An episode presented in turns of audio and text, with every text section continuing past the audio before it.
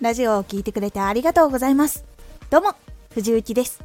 毎日8時16時19時に声優だった経験を生かして初心者でも発信上級者になれる情報を発信しています。さて今回はマイクで収録するときどちらの音量を上げるといいのか。マイクで収録をするときはマイクの収録音量を上げすぎずに自分が出す声のボリュームを上げた方がいいんです。マイクで収録するときどちらの音量を上げるといいのか。マイクの収録音を上げるとノイズが目立ちやすくなるので曲や声が聞き取りにくくなってしまいます。マイクの収録音をコントロールできる場合は自分が思っているより少し小さめにした方がノイズが乗りにくくなります。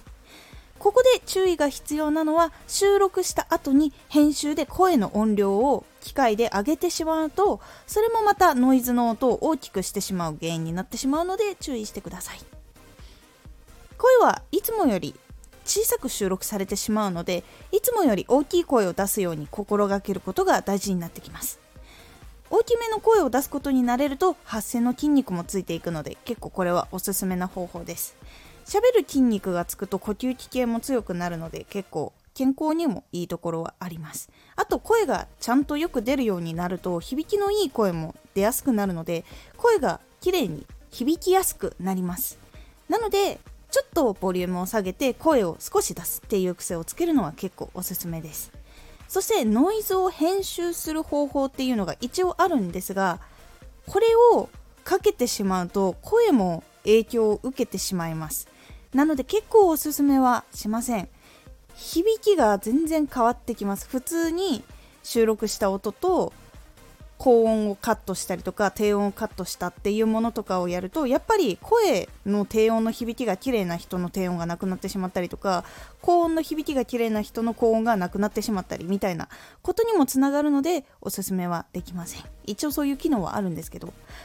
なのであまり編集しなくていいように声を大きめに出しつつノイズも減らしてっていう収録が一番綺麗に音が聞きやすいものになるのでおすすめです。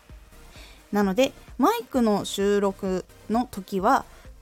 マイク収録音量を少し下げつつ自分の出す声をボリューム上げるっていうのが一番のおすすめです。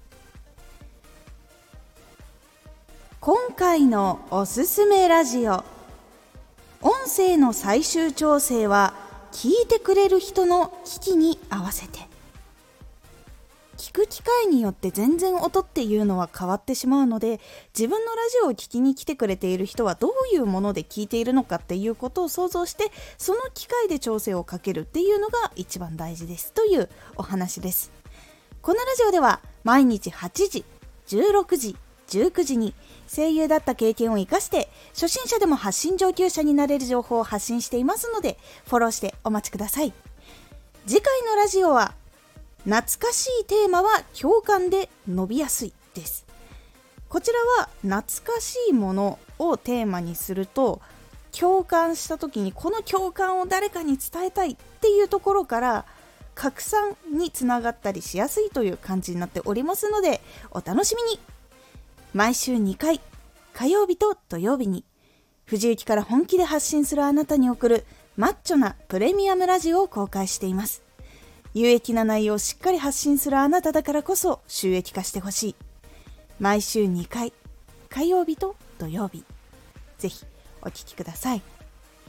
ツイッターもやってます。ツイッターでは活動している中で気がついたことや役に立ったことをお伝えしています。ぜひこちらもチェックしてみてね。コメントやれた。いつもありがとうございます。ではまた。